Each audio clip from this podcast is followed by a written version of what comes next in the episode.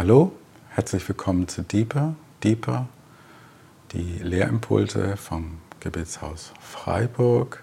Mein Name ist Carsten Klemme und ich will versuchen, euch und Ihnen heute in Teil 2 etwas zu vermitteln über den Gott allen Trostes, den Gott allen Trostes. Ich lese aus 2. Korinther 1, Vers 3.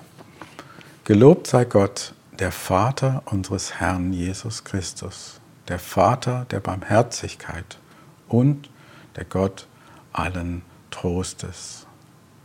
Der Gott allen Trostes. Und das schreibt Paulus. Und ähm, vielleicht, bevor wir einsteigen in unser Thema, möchte ich sagen, ich hatte lange Zeit ein Paulusbild, was geprägt war von, von meinem weltanschaulichen Hintergrund, den ich hatte, bevor ich Christ wurde, bevor Jesus zu mir gesagt hat, komm und folge mir nach.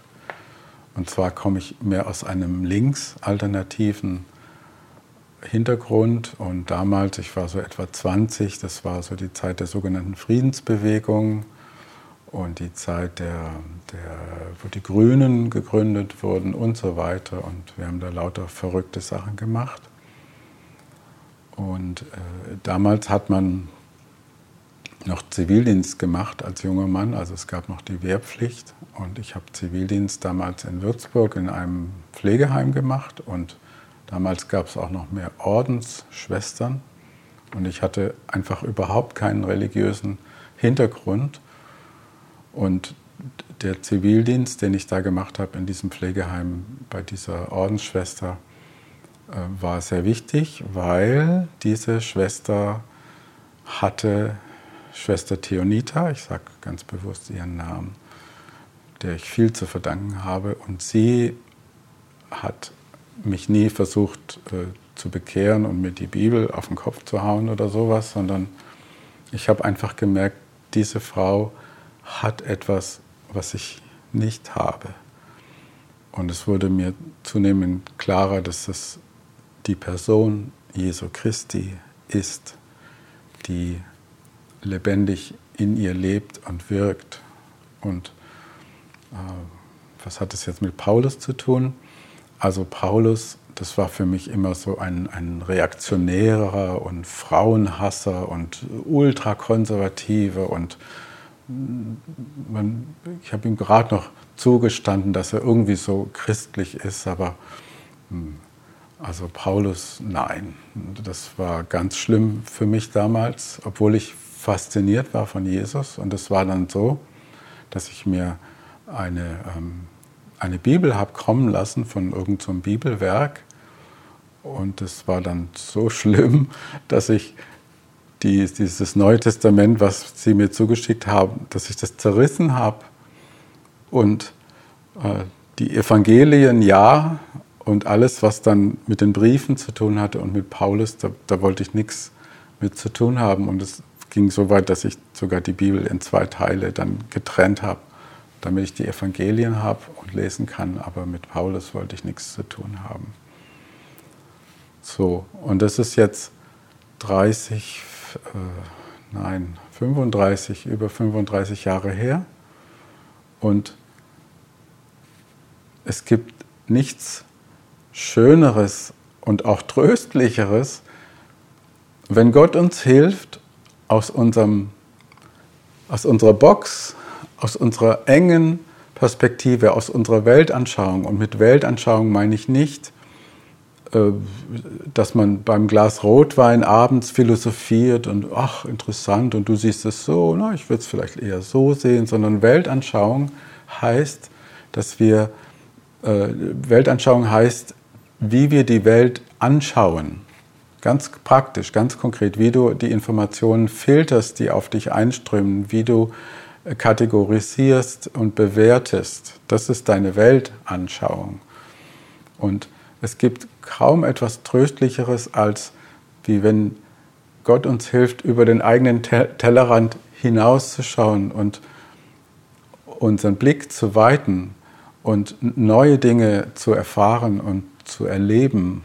Und so war das bei mir eben mit dem Paulus. Und heute, wenn ich das lese, gelobt sei Gott, der Vater unseres Herrn Jesus Christus, der Vater der Barmherzigkeit und der Gott allen Trostes, dann heißt es für mich, ich sehe im Paulus einen, einen zärtlichen, einen leidenschaftlichen, einen äh, an Jesus völlig hingegebenen Menschen und es schwingt ein ganz anderer Ton, ein ganz anderer Geschmack ist in den, diesen Worten für mich drin und es ist sehr tröstlich. Also einfach für euch so als kleine Geschichte persönlich von mir. Äh, wie, wie tröstlich ich das empfunden habe, dass, dass Gott mir hilft, die eigene Weltanschauung zu transzendieren. Und Gott sagt, er führt dich in ein weites Land. Er führt dich in ein weites Land.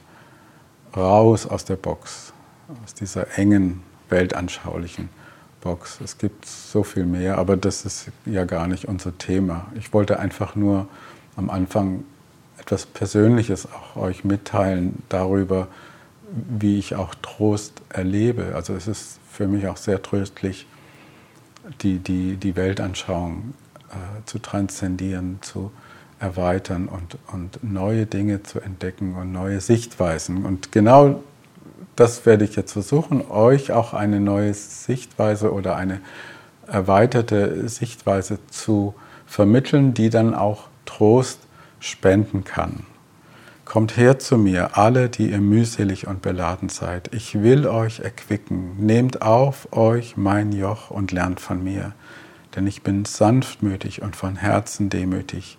So werdet ihr Ruhe finden für eure Seelen. Denn mein Joch ist sanft und meine Last ist leicht. Matthäus 11, 28 bis 30. Das sind die Worte Jesu. Das ist Jesus, der heute und hier und jetzt zu, zu dir und zu mir spricht. So, letztes Mal haben wir gesprochen über den Anfang von allem. Es war gut, es war nicht schlecht, es war gut, es war Tov. Und heute äh, schauen wir in die Zukunft. Wenn der Anfang des Buches keine Basis für einen pessimistischen Nihilismus hergibt, umso weniger das Ende. Die grundlegende Struktur, die ursprüngliche Gestalt allen Lebens an sich, also a priori, von, von vornherein, bevor überhaupt irgendwas passiert ist, war es gut. Und das ist in der Bibel positiv belegt. Werfen wir nun einen Blick auf die sogenannte Endzeit. Jesus sagt, und siehe, ich bin bei euch alle Tage bis zur Vollendung des Zeitalters. Matthäus 28, Vers 20. Die Vollendung des Zeitalters. Man nennt es auch Eschatologie. Und was bedeutet das? Es geht um die letzten Dinge. Es geht, auf den, es geht um den Punkt, auf den letztlich alles zuläuft. Auf den Punkt, auf den alles zum Schluss zuläuft. Und dieser Punkt ist Jesus Christus selber, der Sohn Gottes. Und die biblische Abschlusserklärung, die Offenbarung des Johannes, ist am Ende ebenfalls positiv. Wenn nämlich das Ende gut ist, lassen sich die Schwierigkeiten und Leiden heute und hier anders bewerten. Wir haben einen Bezugspunkt, der uns eine hoffnungsvolle Perspektive gibt. So wie Paulus schreibt, im Übrigen meine ich, jetzt kommt wieder unser Paulus, im Übrigen meine ich, dass die Leiden der jetzigen Zeit, die Leiden der jetzigen Zeit nicht ins Gewicht fallen, wenn wir an die Herrlichkeit denken, die Gott bald sichtbar machen und an der er uns teilhaben lassen wird. Die Leiden der jetzigen Zeit fallen nicht ins Gewicht, wenn wir an die Herrlichkeit denken, die Gott, Gott bald sichtbar machen wird. Und wenn wir uns so eine Waage vorstellen mit Gewichten drauf,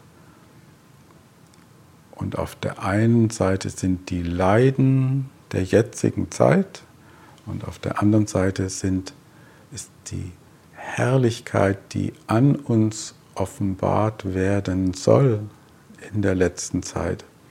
Dann ist es einfach so. Das, das, das Leiden der jetzigen Zeit fällt nicht mehr ins Gewicht und es ist kein billiger Trost. Es ist kein, keine Vertröstung, hm, so wie ich das früher auch selber gedacht habe, naja, die, die Religion betäubt uns, ja, so Opium fürs Volk, ja, wir werden irgendwie funktionsfähig gemacht für die Gesellschaft, wir, wir sollen leisten, arbeiten, machen, tun und, ähm, und die Religion vertröstet uns auf einen, äh, einen paradiesischen Zustand, der kommt. Aber das ist nicht das, was Paulus hier meint, glaube ich, sondern es geht um einen Dreh- und Angelpunkt. Und dadurch, dass der Heilige Geist uns hilft, das zu sehen, verschiebt sich der Angelpunkt und wir können die eigenen Leiden gewissermaßen äh, anders anheben. Es, es, die Gewichtung verschiebt sich.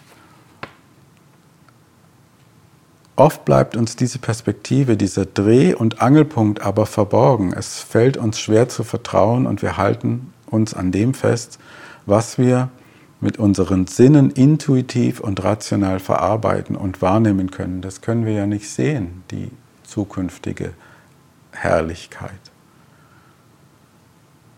Aber damit kommt der Zuspruch von dem Gott allen Trostes nicht mehr wirksam bei uns an. Und lass uns nochmal über das Wort Trost nachdenken. Trost ist ja keine abstrakte Größe, es ist eine wirksame Erfahrung, eine unmittelbare, wirksame Erfahrung, kein äh, theologisches oder, oder gedankliches Konstrukt. Es geht um, um Erfahrung. Und ich habe mal Wikipedia geschaut, was da einfach steht zum Thema Trost. Trost ist Zuwendung an jemanden, der trauert oder anderen seelischen bzw. körperlichen Schmerz zu ertragen hat. Derjenige wird getröstet. Trost kann durch Worte, Gesten und Berührung gespendet werden. Und ich versuche gerade mit Worten Trost zu spenden.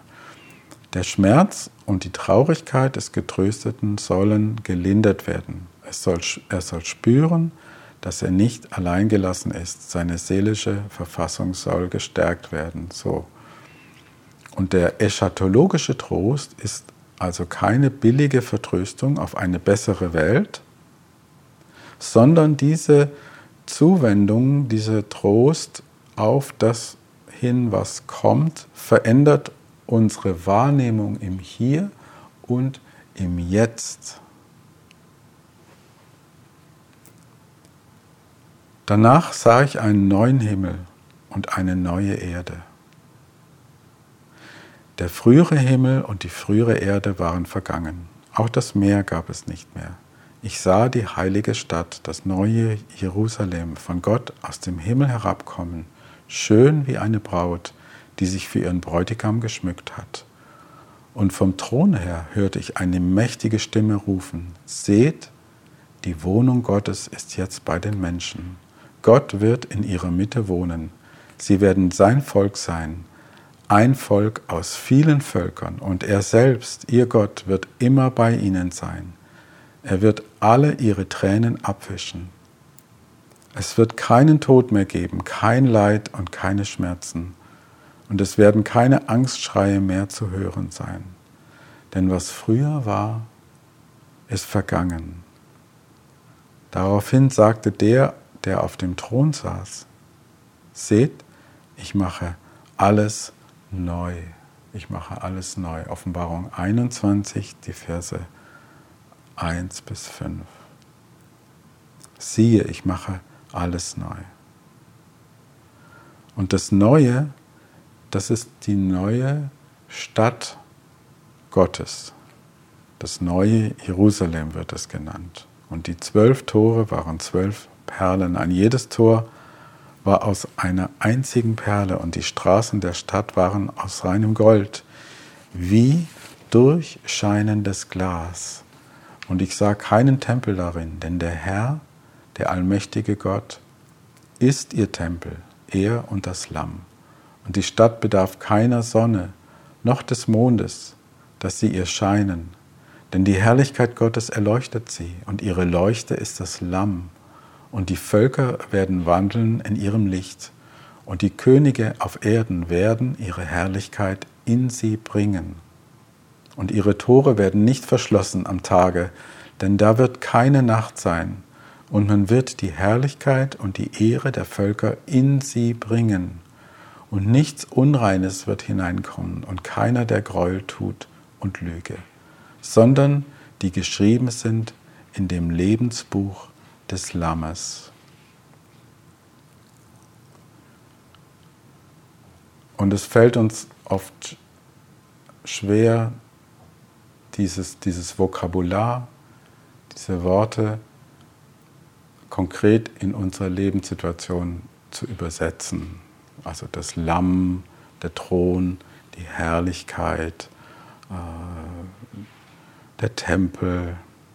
Das klingt manchmal alles ein bisschen seltsam für uns. Und aber das sind nur Worte. Und die Wahrheit, die dahinter steckt, kann man tatsächlich erfahren. Und der Trost, der darin verborgen ist, in diesen Worten, der dahinter steckt. Ich werde das versuchen jetzt mal an sieben Punkten ähm, bisschen anders zu sagen, so dass wir das vielleicht besser verstehen. Also erstens, die heutige Welt mit all ihren Defiziten und Widersprüchlichkeiten wird es nicht mehr geben. Das ist ein Trost. Ähm, wenn wir, da gibt es doch diese, diese, die, diesen Mythos, diesen griechischen Mythos vom Sisyphos, der, der clevere Sisyphos, der immer wieder den Tod überlistet und dann zum Schluss als Strafe auf ewig einen Stein den Berg hochrollen muss und jedes Mal, wenn der dann kurz vom Ziel ist, rollt der Stein wieder runter und das Ganze geht wieder von vorne los.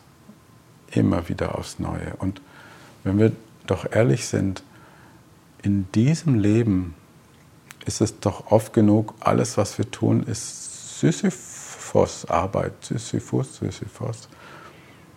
Wir mühen uns ab, wir wollen etwas schaffen, wir wollen etwas erreichen und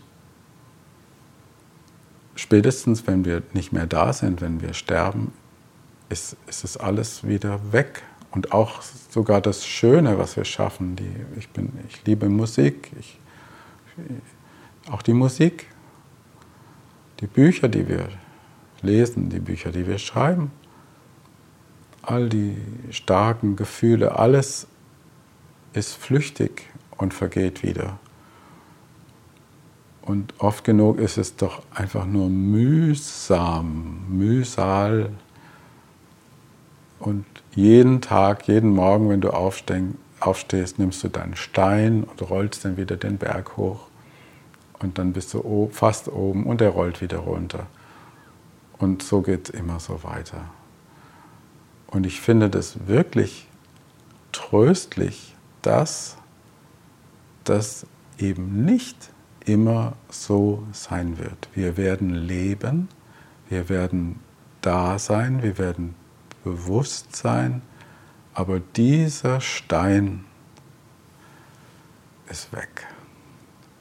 Kein Stein mehr, den du jeden Morgen aufnehmen musst und wieder den Berg hochrollen musst. Nein, das ist vorbei. Ich finde das sehr, sehr tröstlich und ich glaube das wirklich, dass dieser Tag kommt. Ja.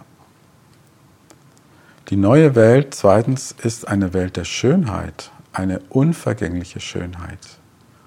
Wie eine Braut, die Christen, die sich für ihren Bräutigam Christus geschmückt hat. Und diese Attraktivität ähm, hat keinen süßlichen Schmalzfaktor. Also das ist eine, eine wunderbare Schönheit, die nicht vergeht und es ist eben nicht süßlich, nicht schmalzig, nicht flach, sondern es ist eine, eine tiefe Schönheit, eine, eine Schönheit, die man sozusagen auf ewig verkosten kann, betrachten kann, genießen kann. Das ist natürlich Jesus selbst, das Lamm, wie es hier heißt. Und auch das finde ich sehr tröstlich, dass es eine Schönheit gibt, die nicht vergänglich ist, die nie aufhört. Drittens, seht die Wohnung Gottes bei den Menschen, heißt es da. Das war der Plan von Anfang an. Gott ist kein Gott der Ferne, sondern der Nähe. Schon im Alten Bund gab es das Zelt der Begegnung und die Hütte Davids und später in der Stadt Jerusalem den Tempel. Was für ein Trost, dass sich am Ende des Buches diese Nähe verwirklicht. Verwirklicht. Gott, von Anfang an hat Gott gesagt, wo bist du? Wo, wo bist du? Schon ganz am Garten, im Garten. Adam, wo bist du? Und und durch, die, durch das ganze Alte Testament sehen wir diesen, auch wieder diesen Faden, dass Gott sich wünscht, der Gott seines Volkes zu sein und seinem Volk nahe zu sein. Ja, deswegen der Tempel, deswegen das Zelt der Begegnung, deswegen die Hütte Davids. Und diese Nähe hat sich, wenn dieser Zeitlauf, in dem wir jetzt gerade sind, zu Ende gekommen ist, völlig verwirklicht.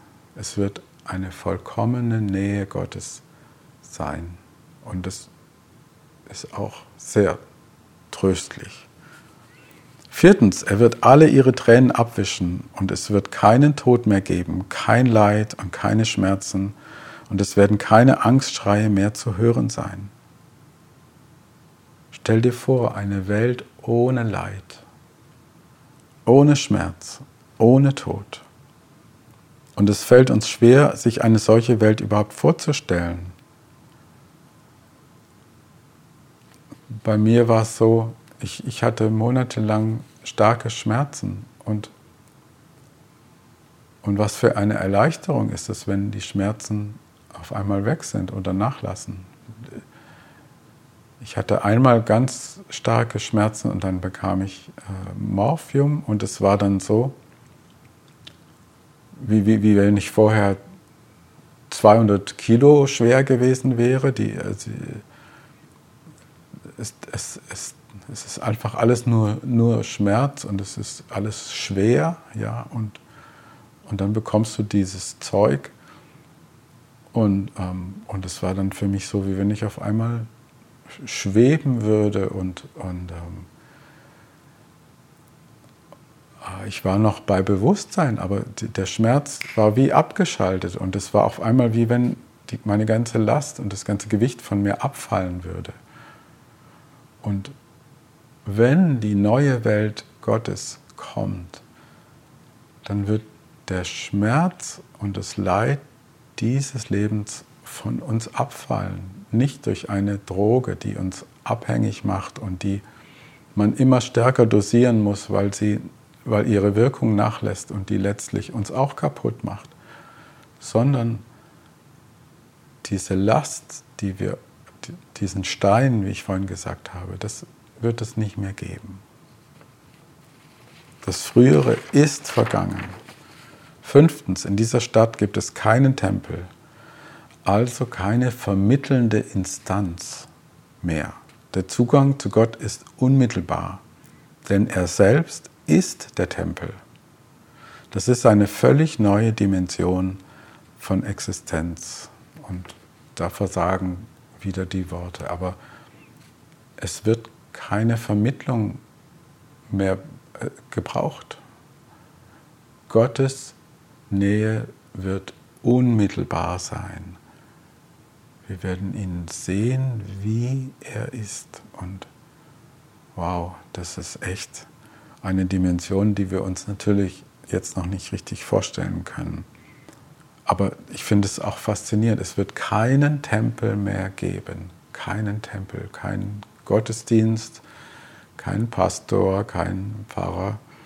In dem Sinne kein, keine Kirche, sondern es wird eine, eine Form der unmittelbaren Gemeinschaft sein. Eine unmittelbare Gemeinschaft. Die Stadt bedarf keiner Sonne, sechster Punkt, noch des Mondes, dass sie ihr scheinen.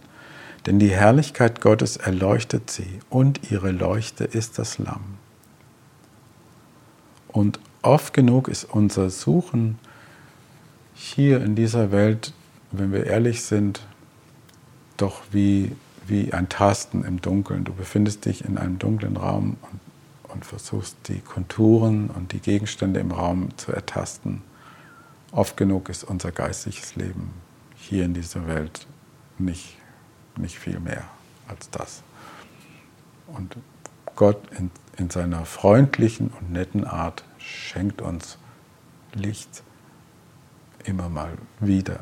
Aber ich bin ehrlich gesagt vorsichtig geworden bei Leuten, die sehr großspurig prophetisch daherkommen und auf, immer auf alles eine Antwort wissen und Gott hier und Gott da und Gott hat dies gesagt. So diese, dieses Tasten im Dunkeln, das ist auch wie ein Schmerz. Wir ahnen etwas von der kommenden Welt und doch entzieht sie sich uns. Und wir spüren schmerzhaft die Ferne.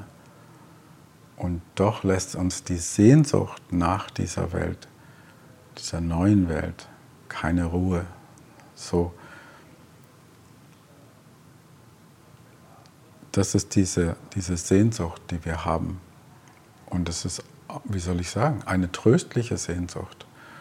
Äh, in manchen alten Bildern gibt es doch dann immer dieses, dieses Schwert, was ist ein bisschen kitschig, das durchs Herz fährt, so ein, ein, ein, ein Schwert der Liebe Gottes, der Sehnsucht.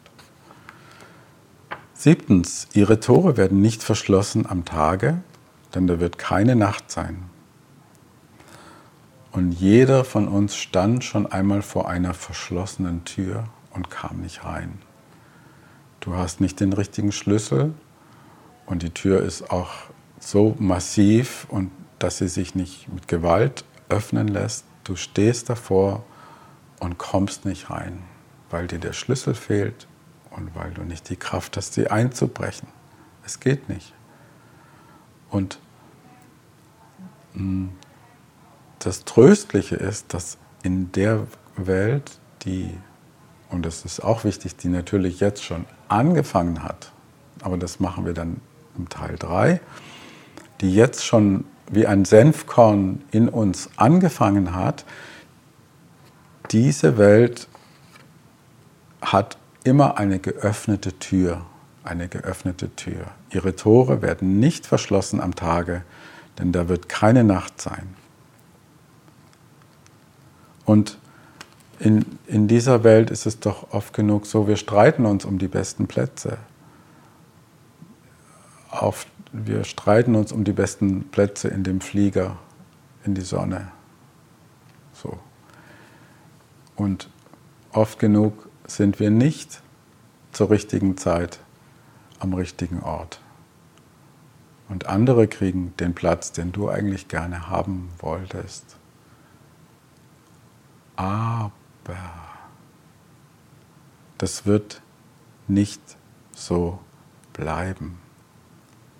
Denn in, in der neuen Welt Gottes bist du immer zur richtigen Zeit am richtigen Ort.